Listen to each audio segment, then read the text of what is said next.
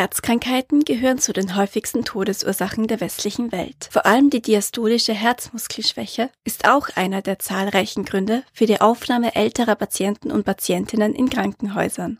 Ein Team aus Wissenschaftlern und Wissenschaftlerinnen von verschiedenen Universitäten, unter anderem der Karl-Franzens-Universität und der Med-Uni Graz, nimmt nun Spermidin als neuen Forschungsansatz, um das Risiko für Herzerkrankungen zu minimieren. Aber was ist die diastolische Herzmuskelschwäche überhaupt? Dr. Simon Sedec von der Abteilung für Kardiologie der Med-Uni Graz. Genau, das kann man sich so vielleicht vorstellen wie ein zum Beispiel ganz einfaches Beispiel, ein Luftballon, deren Wände sehr, sehr steif sind ja, nicht elastisch. Das heißt, man versucht zu pusten rein Luft. Es geht bis zu einem gewissen Massen, aber nicht mehr. Gesundes Herz ist viel elastischer, das heißt, man bekommt viel mehr Luft rein. Und wenn man das rauslässt, dann natürlich kommt mehr Luft raus aus dem Luftballon, ähnlich wie im Herzen, der besser gefüllt ist mit Blut. Und wenn man mehr Blut in die Zielorgane bringen kann, so wie zum Beispiel Skelettmuskeln, dann ist auch die Versorgung mit Sauerstoff besser. Vor allem, wenn man jetzt zum Beispiel läuft oder sich körperlich betätigt, dann braucht man mehr Sauerstoff. Und logischerweise braucht man auch mehr Blut, das diese Abbauprodukte dann wegtransportiert. Spermidin, ein Wirkstoff, dessen positive Wirkung auf die Zellverjüngung bereits bewiesen wurde, soll also auch das Herz schützen.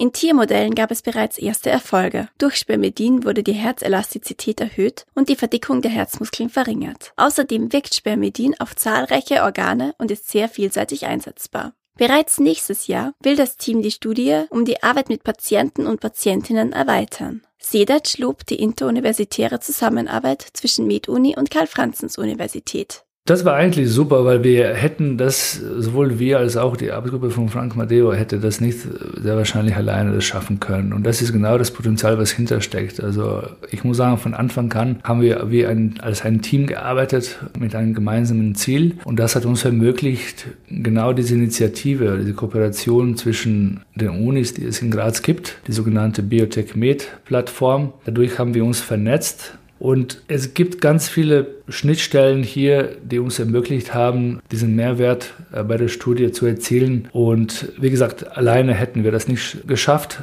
Und ich glaube, das ist genau die Zukunft, die jede Arbeitsgruppe hier in Graz suchen soll. Das nächste Ziel wird sein, eine optimale Therapie und Prävention für Herzkrankheiten zu finden. Dabei soll Spermidin mit bestehenden Medikamenten, körperlicher Betätigung und einer ausgewogenen Ernährung kombiniert werden. Der Einsatz von Spermidin in der Vorsorge von Herzerkrankungen ist also in naher Zukunft durchaus denkbar. Auf gesunde Ernährung und Sport kann man aber trotz Spermidin leider nicht verzichten. Für das Webradio der Grazer Universitäten Valerie Eberle.